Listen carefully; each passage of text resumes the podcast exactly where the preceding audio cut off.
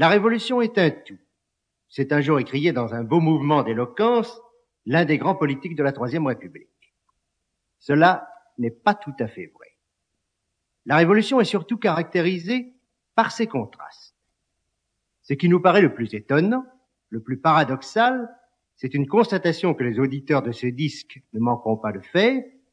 La musique révolutionnaire, loin d'évoquer toujours l'aspect de violence que nous avons accoutumé d'associer à l'idée de révolution, nous apporte souvent des accents presque religieux, des paroles sentimentales et des airs bucoliques. Paradoxalement, l'hymne des Marseillais qui vient d'ouvrir ce disque figure comme une exception dans cette fresque musicale si singulière et en même temps si révélatrice. La révolution n'est pas née en un seul jour, le 14 juillet 1789. Elle fut le résultat d'un long travail accompli en profondeur et qui se poursuivit durant tout le XVIIIe siècle. Imaginons un Français de 1786. En apparence, l'édifice de l'État reste identique à lui-même. Le roi est le maître absolu, la noblesse est au sommet de l'édifice, la bourgeoisie, politiquement, est dans l'incapacité de faire entendre sa voix.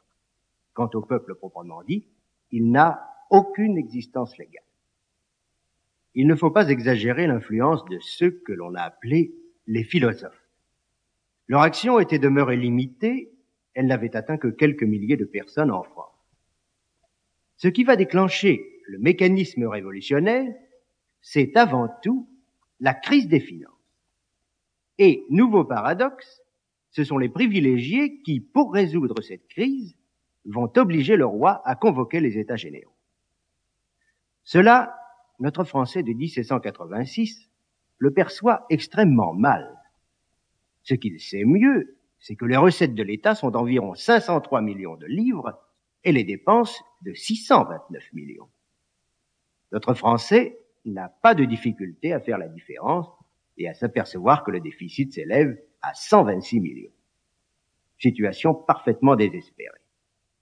Il était urgent de trouver une solution et une solution qui trancha radicalement avec les habitudes admises.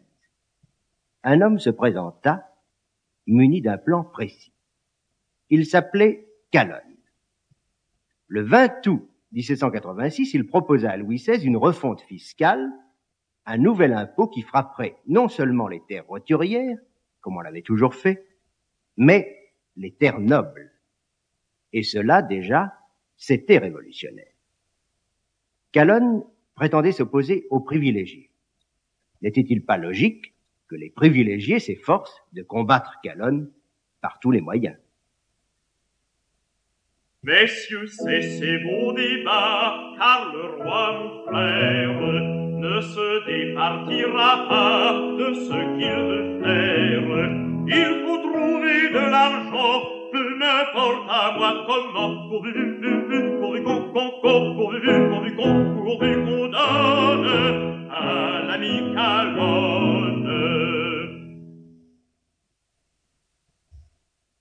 Hélas, les privilégiés auront raison de l'ami Calonne. Le parti de la reine propose un autre financier, Loménie de Brienne. Celui-ci échoue lamentablement. Le 16 août 1788, il suspend les paiements. Et Louis XVI ne pense même pas à le retenir. Necker lui succède. C'est un bourgeois. Il préconise la réunion des États généraux. Le roi accepte. Grand problème, le tiers-État, c'est-à-dire la bourgeoisie, aura-t-il, comme le veut Necker, un nombre de députés égal à ceux des deux autres ordres réunis, noblesse et clergé? Le Parlement lui proclame que chacun des trois ordres doit avoir le même nombre de députés et ne disposer que d'une voix. L'intention est claire, il s'agit, en additionnant les deux voix de la noblesse